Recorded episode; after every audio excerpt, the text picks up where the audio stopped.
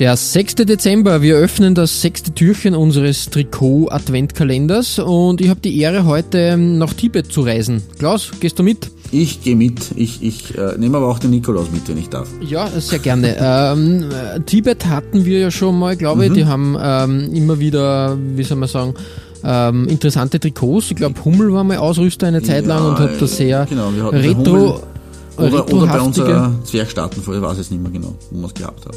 Genau, und ich habe mich für das ganz aktuelle äh, Trikot der tibetanischen Fußballmannschaft entschieden.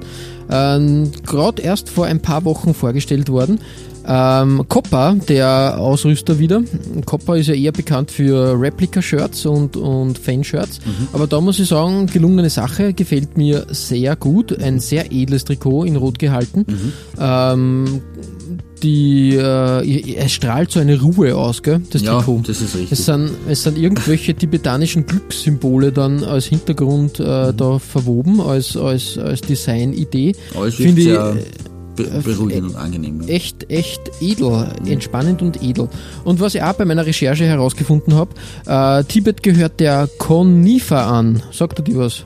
Ah, das ist, äh, die machen immer diesen Cup, die, oder? In, in St. Pauli. Ja, die Confederation of Independent Football genau. Associations. Ja, mhm. Ein, eine sehr interessante Sache. Da ist doch Grönland dabei und so weiter. Ne?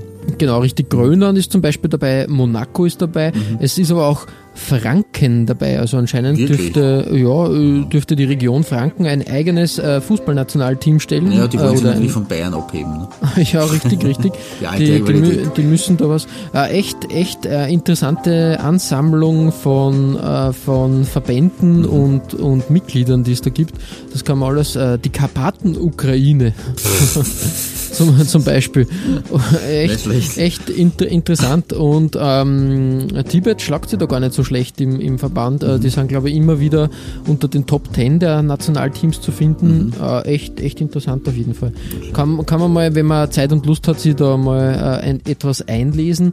Ähm, ich weiß nicht, ob das jetzt so, so hochklassiger Fußball ist, aber es ist ein schönes Zeichen. Ist, genau, in, es ist eher aus der, aus der, aus der Perspektive des, äh, äh, des, der Fußballkultur zu sehen, würde man sagen. Ne? Genau, in Zeiten äh, des, äh, die, die, die zehn größten Clubs machen, die Super League, ist, mhm. ist die Conifa ein sehr erfrischender Gegenpol zu diesem ganzen Wahnsinn. Da habe ich erst unlängst im Palästra einen Bericht darüber gelesen. Das war, glaube ich, erst unlängst dieser Cup.